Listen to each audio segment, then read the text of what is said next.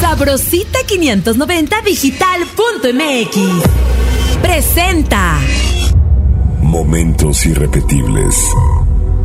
El autor le puso a, a esa pareja padre e hijo y el hijo le llamaba Chabelo. ¿Qué pasa con nuestros jóvenes que oyen pura música de otro país? Y yo creo que yo en Chabelo tengo un amigo. El podcast que moverá algo en tu memoria dejará huella en tu corazón.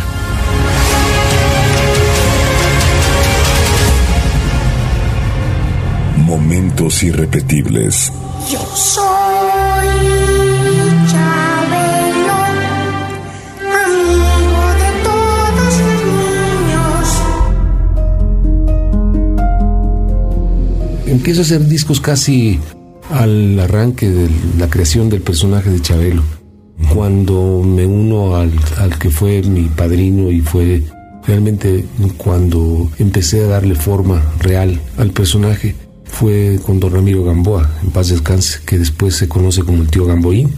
Con él, mm, trabajando al lado de él, mm, en un programa que él hacía de, diariamente que se llamaba Carrusel Musical, eh, el programa consistía en canciones y, y, chistes que significaban con los mismos integrantes del elenco musical que estaba formado esencialmente por el Quinteto Salinas y estaban las hermanas Navarro, que también se nos han adelantado ya, y estaba Mario Gil y estaba el trío de los Haces con Marco Antonio Muñiz cuando todavía formaba parte del trío de los Haces. Y entonces con este elenco se hacían chistes. Y el señor Gamboa me vio hacer en, aquellos años en el que yo hacía un poco de todo. Me vio hacer un personaje en un sketch, en un programa que se hacía en la mañana que era Variedades de Mediodía. Y me vio hacer un, personaje de, niño.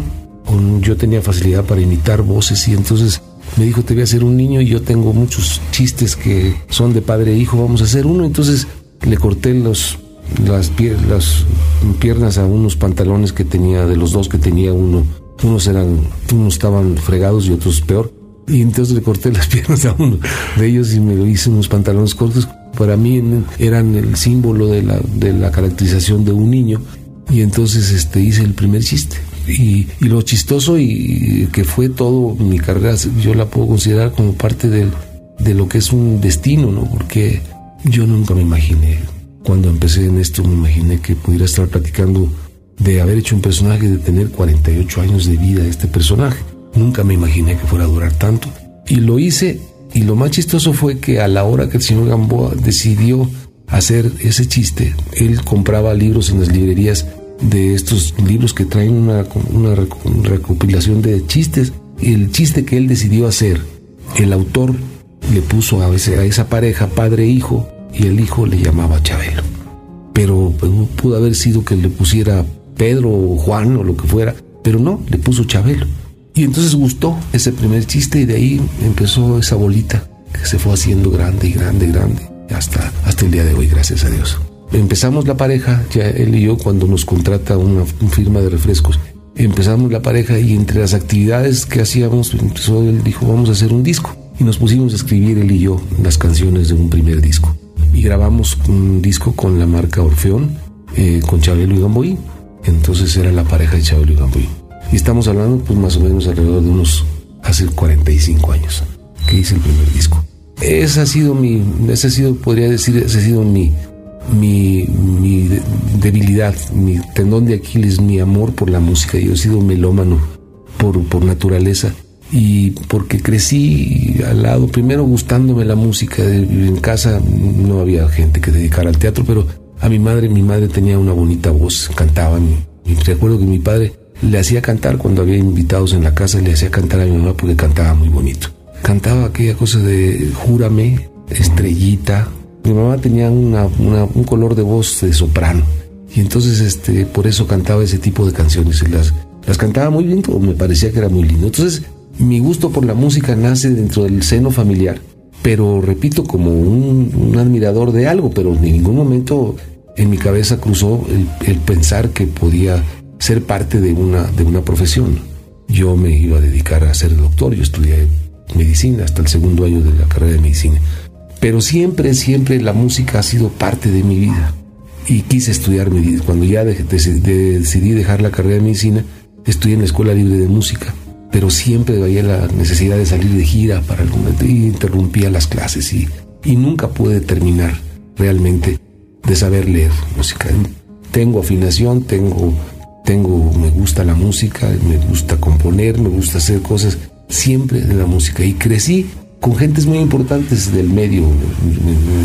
Un gran maestro con el cual crecí me enseñó a oír música porque considero que la música no es simplemente oír, es, es saber oír la música. El maestro José Sabre Marroquín, el maestro, el maestro Mario Ruiz Armengol, eh, gentes como Henry Shering fue, fue, era muy amigo del maestro Sabre y siempre que venía a México, el cual adoraba porque él lo hicieron ciudadano mexicano por honorario, por el amor que le tenía a este país. Y era pues, uno de los grandes concertistas de violín que existían en esos años. Y entonces fueron muchas noches, muchas reuniones en el que yo era un simple espectador. Pero esa, esa forma de ser espectador me dio una cultura musical que yo después desarrollé y pasé por empezar por, los clásicos y después por la ópera y después por... O sea, mm, fue gran preocupación mía durante los años que empecé dentro de, esta, dentro de este medio, gran preocupación mía por adquirir una cultura musical, aunque fuese como, como, este, como simple espectador. Viviendo al lado de, este, todas estas gentes me inquietaba el, deseo de, de poder acompañarme en mis cosas, ¿no? Y entonces me junté con gentes como, como Juan Eri del trío de los Haces, con, con eh, Carlos Lico, con, con todas estas gentes que, que en ese tiempo había un gran auge de los tríos en México. Y, eso me llevaba siempre a estar fijando y copiando las pisadas y, le copié pisadas que, creo que son inéditas que son eran de ellos que las inventaron ellos Juan Eri uno de ellos y otro, este, José Antonio Méndez. La forma de tocar la guitarra de José Antonio Méndez creo que también fue muy personal, porque José Antonio no estudió nunca música y él aprendió a tocar la guitarra. Eh, o sea, tocaba la guitarra como él quiso darle el color de su música y de sus composiciones. Y los acordes que daba este, José Antonio no existían en ningún papel, ni, ni tenía nada que ver con la, con la métrica, que con, sino que él, su forma de tocar fue muy especial sobre todo para acompañarse sus canciones, ¿no? Entonces, de ver a ellos fue que yo desarrollé ese gusto por la música y por la guitarra y por todo lo que sea música. Diría yo que, que sí es una de mis favoritas, el, bolero, el decir las cosas más que cantarlas. Eh, creo que hay mucha diferencia entre cantar y saber decir lo que dice una letra, sobre todo las letras de, de música romántica, ¿no? Creo que es importante saberlo decir. Cada palabra tiene un significado metafórico casi en su mayor parte del tiempo, pero, pero hay que saberlo decir. Yo lo canto para mí, pero también lo que canto, lo que canta Chabelo, a él le he enseñado también el sentido de lo que es grabar un disco, decir una letra. Todas las cosas tienen un significado, nuestro, nuestro lenguaje creo que es muy rico y, cada palabra tiene, hay que saberla decir también.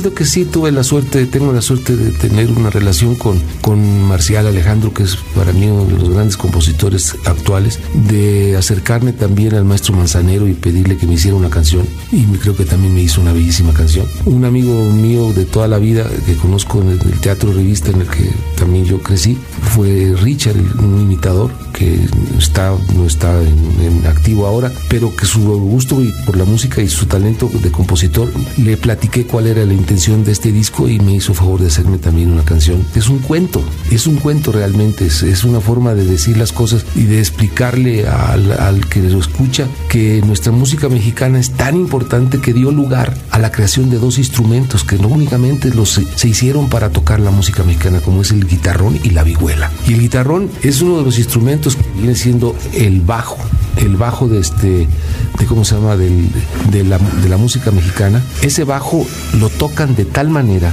que en alguna ocasión mm, le cuento que vino a México Fred Gulda yo toco la batería, aprendí a tocar la batería y llegué a tocarla muy bien. Y entonces eh, me gustaba mucho en la época que, que hacía mucho jazz, tocaba mucha música de jazz. Y, y Freddy Gulda estaba considerado como uno de los 10 mejores pianistas del mundo y vino a México a dar un concierto a la Bellas Artes. Fuimos al concierto de Bellas Artes, Mario Patrón y nuestro Sabre y Mario Ruiz Armengol y muchas gentes que nos gustaba el jazz, nos gusta el jazz. Y entonces lo invitamos porque sabíamos que él tocaba jazz. Entonces nos fuimos al estudio A de Televicentro en aquel tiempo y estuvimos lo que se haciendo, lo que se llama una sesión de jamón, que llamamos los jazzistas, que era en el que todo el mundo descarga y toca un, un poco, el que sabe, el que quiere tocar, y nos tocaba en el piano y, y Freddy Culta tocó, yo lo acompañaba y, y luego lo invitamos a Garibaldi. Y ahí en Garibaldi, él oyó tocar al mariachi. Y, le llamó la atención el- los golpes de- del bajo, que le daba el guitarrón, el, mariachi que no sabía música. Y entonces me pidió que le consiguiera un papel pautado.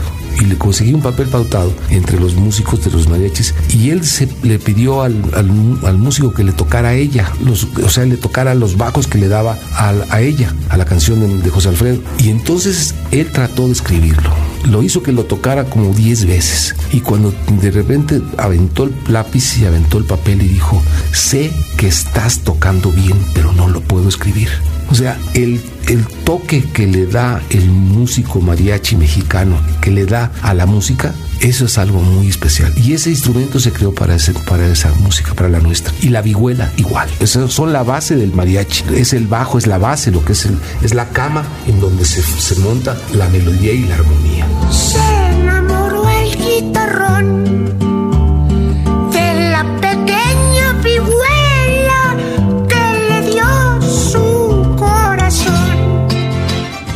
Yo soy un adorador de mis cosas, de las cosas de mi país. Yo soy un mexicano que mm, pienso que no soy patriotero, soy patriota. Y estoy enamorado de las cosas lindas de mi país. Y entre ellas está la música, de la cual puedo presumir en los países donde he estado, de que sé que es una, es una música que le gusta a... Yo no he encontrado nunca a alguien que no le guste la música en fuera de México. Me refiero a algún en un país que no es el mío.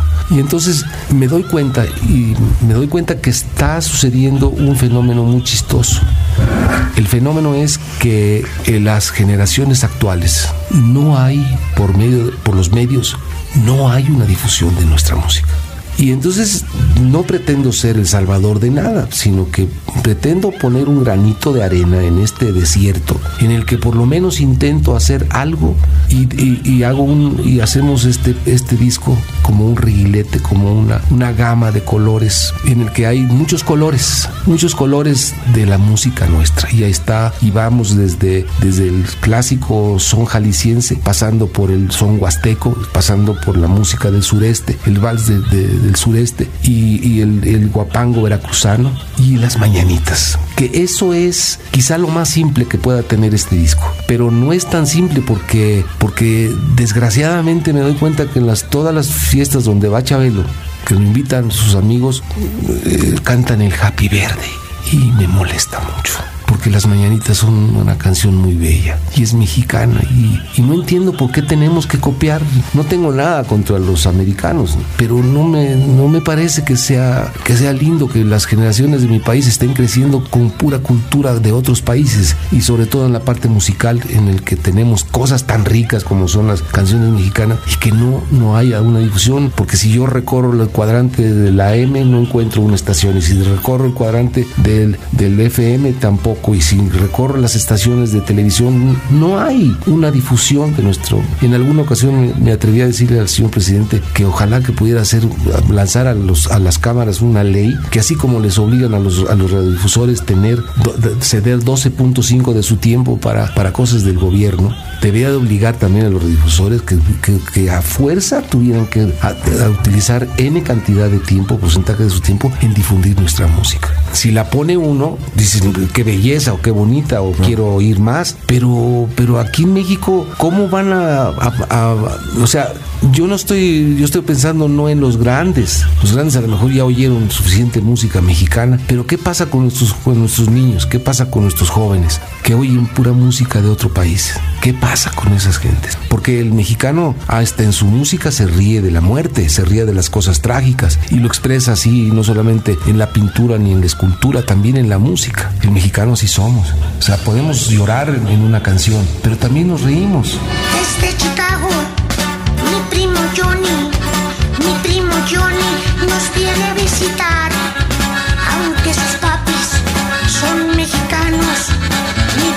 mi primo problema real de tantos mexicanos que se emigraron y que tuvieron sus familias en Estados Unidos y que tienen y que los vemos con el problema tan grande que existe, el enfrentamiento tan grande de culturas en la que los muchachos que nacen ya en los Estados Unidos reniegan un poco de, la, de, la- de los antecedentes de sus papás porque son parte de la discriminación de estos hijos de todo lo demás. Entonces hay un conflicto grande en el que el padre, vaya, hay cosas tan arraigadas de nuestros mexicanos que viven en, el- en el exterior que yo conozco el caso de un señor que se vuelto millonario vendiendo tortillas y vendiendo mejorales. Habiendo esa cantidad tan enorme de analgésicos en los Estados Unidos, este señor se lleva furgones, trailers completos de, de- de mejorales, porque el mexicano que vive allá sigue pensando en su mejor, mejora, mejoral, que fue una de las frases más afortunadas que ha habido dentro de la mercadotecnia. Y entonces vende los mejorales cada pastillita a 20 centavos de dólar. ¿Sabes lo que le queda al señor de vender mejorales a 20 centavos de dólar? Es un chorro de lana y los mexicanos siguen consumiendo todo lo que sea nacional que les recuerde a la, sobre todo los que son los que se fueron, no los que nacieron allá, los que se fueron. Y cuando tienen la oportunidad de transmitirlo a sus, a sus, a sus hijos, pues siguen siendo también parte de lo nuestro. Por ejemplo, la música grupera que tanto éxito tiene actualmente, pues es una, es, un- es como el Spanglish, ¿verdad? No, no, no es realmente una música mexicana, sino que es una especie de música country con títulos en español. Es lo que viene siendo la música grupera. Pero tiene mucho éxito. Ahora, yo creo que son ciclos.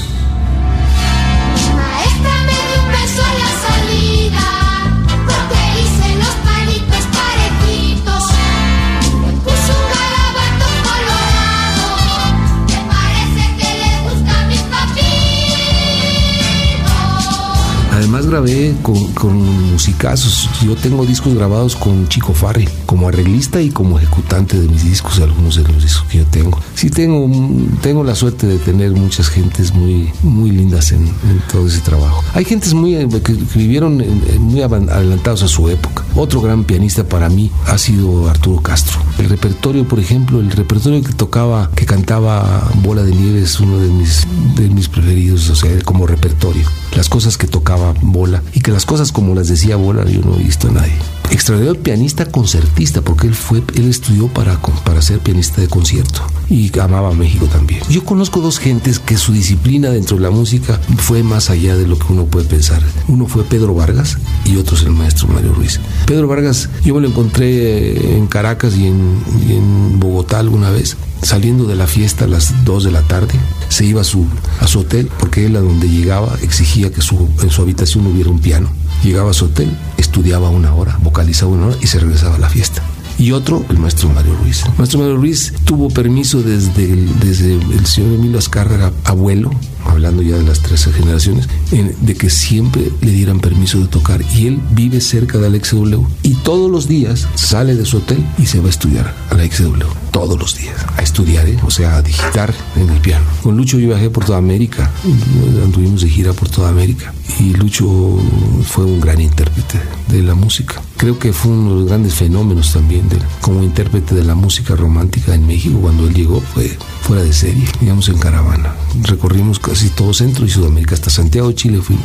Nos empezamos en, en Guatemala y terminamos en Santiago de Chile. Sí, yo fui a trabajar a Cuba cuando él fue precisamente a, a a Cuba porque hubo una, una, persona que se expresó mal de él, le, le formó un, un rollo ahí y le iban a hacer una quema pública de sus discos siendo un ídolo él. Y entonces me tocó, coincidió con que iba contratado a trabajar a La Habana a un programa de televisión y entonces él, él, este, él se fue ese día a dar una una rueda de prensa y la persona que lo había acusado se desdijo frente a la rueda de prensa y este todo quedó en santa paz porque era un ídolo en, en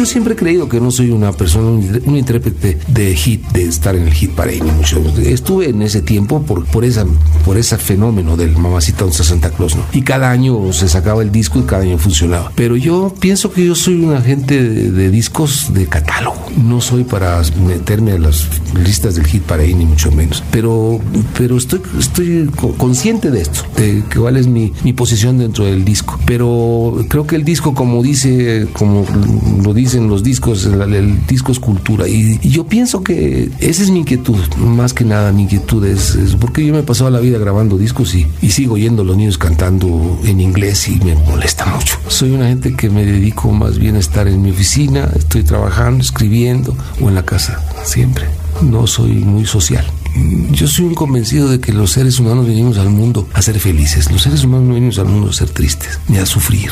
Entonces yo, yo, yo pienso que la vida debo de buscar todo aquello que me lleve a, buscar una calidad de vida feliz o buscarle el lado, por lo menos. Pero creo que no estamos condicionados para ser infelices ni sufrir.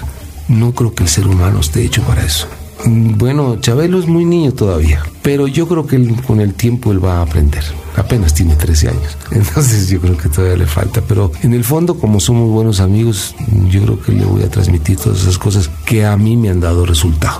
Bueno, él me reniega mucho, él como, como gente joven, como siempre, hay el enfrentamiento, el famoso choque generacional. Él es, él es joven, yo, soy un señor, entonces ya no hay muchas cosas en las que no estamos de acuerdo, pero creo que eso es parte del llevarnos como nos llevamos. Eh, por un lado, yo tengo que aceptar muchas cosas porque él me mantiene. Entonces, yo lo único que hago es prestarle mi cuerpo, pero realmente el que me mantiene es él a mí. Yo no hago nada, el que hace todo y el, que produce eh, lo suficiente para comer es, es él. Entonces es un entendimiento, pero no un entendimiento basado en los intereses de ese tipo, sino es una relación muy bonita porque hasta, hasta en eso me siento afortunado, porque el, el hombre, el hombre ha buscado siempre el tener un amigo y yo creo que yo en Chabelo tengo un amigo. Y él creo que tiene en mí eso mismo. El amigo en el sentido de lo que yo entiendo de lo que es ser amigo. Porque hay conocidos, pero amigo, la palabra amigo implica muchas cosas. Implica una palabra muy, muy corta, pero muy necesaria para poder decir que tiene un amigo. Se llama amor. El único amigo que tengo es Chabelo. Si los niños gobernaran el mundo y en lugar de guerras ordenaran jugar, los hombres tendrían sonrisas sinceras en todas las calles se oiría cantar. Yo sería un ingrato si no reconociera que de verdad la gente me da muchas cosas que, que quisiera poder hacer algo para corresponder. Porque de verdad, que verdad que me da muchas cosas. Lo más grande que me han dado es el poder haber hecho de mi vida, hacer durante toda una vida lo que me gusta hacer. Eso creo que es un tesoro que no tengo que pagarle a Dios ni a la vida.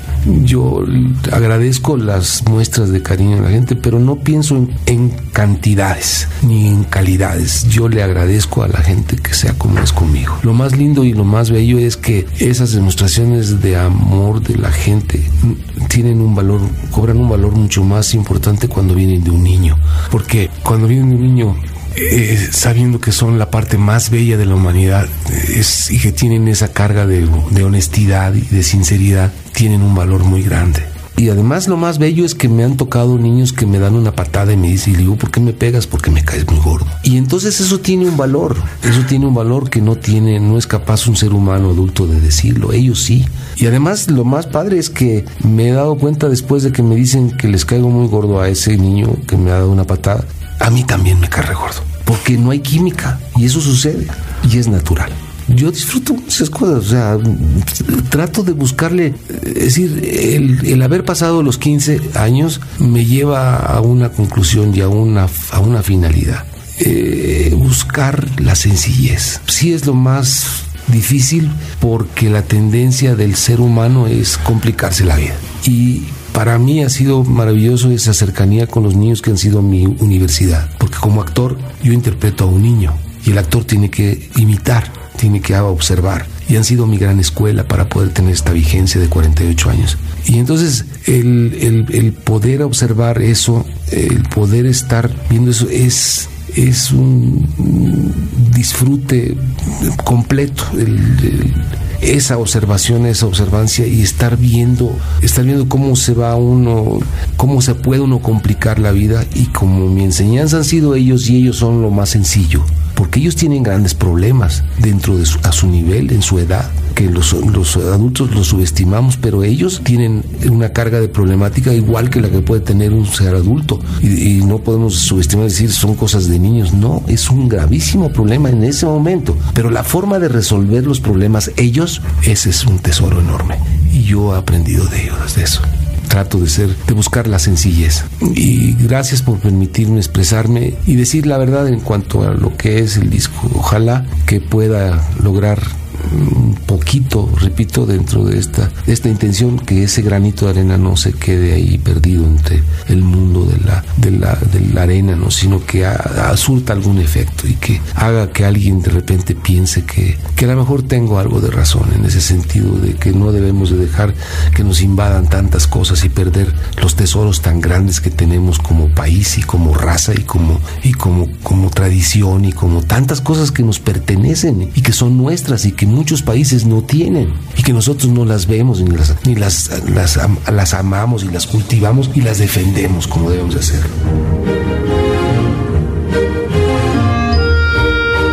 Y agradecerle al público Radio Escucha que nos haya hecho el favor de su tiempo y de escucharnos. Gracias.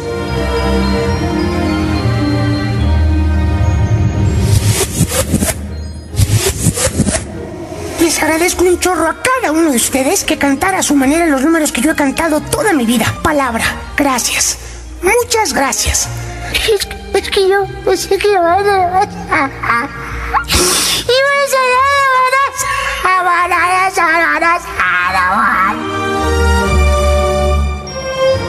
Cántalo, como lo has hecho desde hace tanto tiempo. Ahora sí, para que veas. Yo soy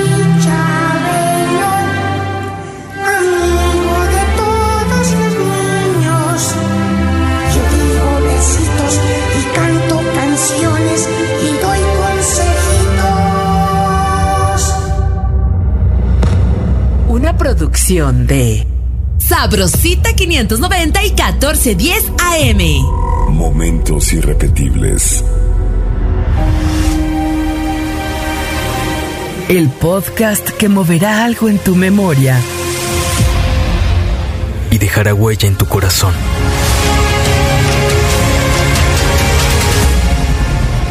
Momentos irrepetibles.